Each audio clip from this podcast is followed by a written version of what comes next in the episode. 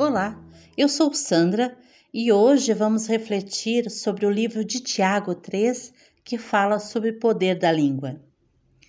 Você já deve ter visto ou ouvido histórias acerca de pessoas que foram levantadas e curadas, reanimadas por uma palavra boa. Uma pessoa, ela está abatida, triste, desanimada, aflita, sem sonho, sem esperança quando de repente chega alguém com uma palavra apropriada e essa palavra ela cai na sua vida como um bálsamo do céu. Ela traz um novo ânimo, ela traz um novo alento. A palavra boa, ela traz cura. Também somos testemunhos de pessoas que são minadas e destruídas por palavras insensatas. Há palavras que ferem mais do que uma espada afiada. Isso nos mostra como a nossa língua ela pode ser tanto um instrumento de bênção como de destruição. Tiago diz que se você quer ser um líder e um mestre, precisa tomar grande cuidado. Quanto mais conhecimento e experiência você tem, mais responsável você se torna diante de Deus e dos homens. O critério do juízo vai ser mais rigoroso.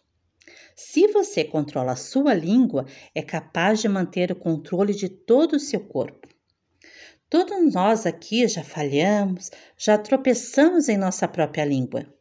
Quantas vezes ficamos envergonhados de falar aquilo que não deveríamos ser falado, ou na hora errada, ou com a pessoa errada, ou muitas vezes no tom de voz errado, um tom de voz mais bravo?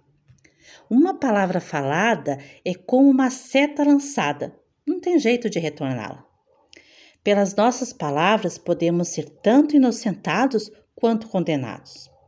Nós podemos conduzir uma multidão inteira pela maneira como falamos, isso tanto para o bem quanto para o mal.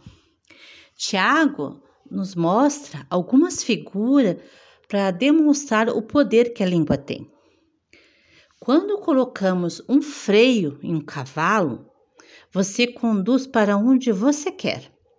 Se você consegue controlar a sua língua, também conseguirá dominar os seus impulsos. Outra figura que Tiago usa é o leme. Um navio sem o leme colocaria em risco a vida de toda a sua tripulação ou até da carga que transporta. Sem um leme, o um navio pode ser um instrumento de morte ou de um naufrágio. Se não controlarmos a nossa língua, vamos nos arrebentar nos rochedos, vamos nos destruir e vamos ainda destruir quem está perto de nós. Porque a nossa língua ela tem o poder de dirigir tanto para o bem quanto para o mal. Outra figura que Tiago usa é o fogo. Uma fagulha pequena incendeia toda uma floresta. O fogo, depois que ele se alastra, ele se torna indomável e deixa uma grande devastação. Assim é o poder da língua.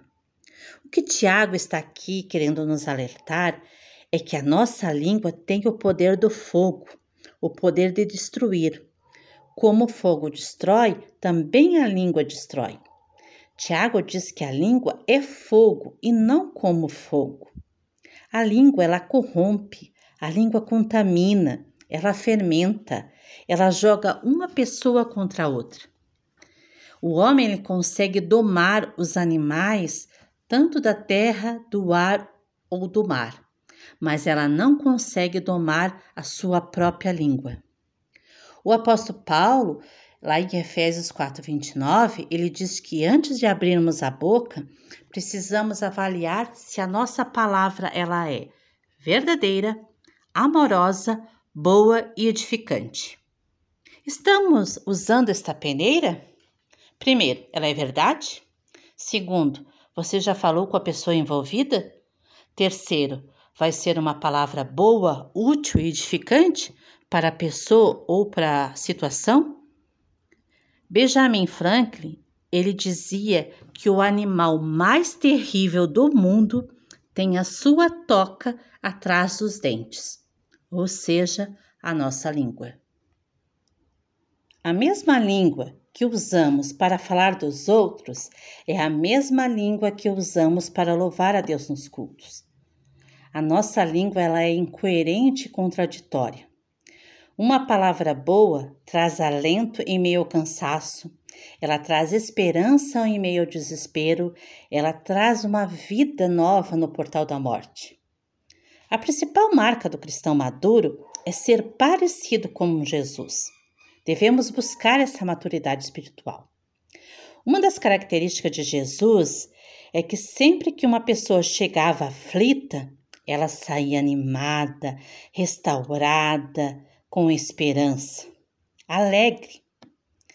Uma reflexão para o nosso dia de hoje é quando as pessoas chegam perto de nós, elas saem meio mais animadas encantadas com a vida?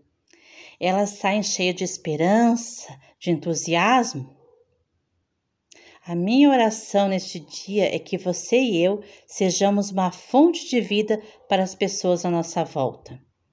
Que Deus nos use e use a nossa língua para animar, restaurar, fortalecer os aflitos que Deus os coloca no caminho. Amém? Tenham todos um abençoado dia.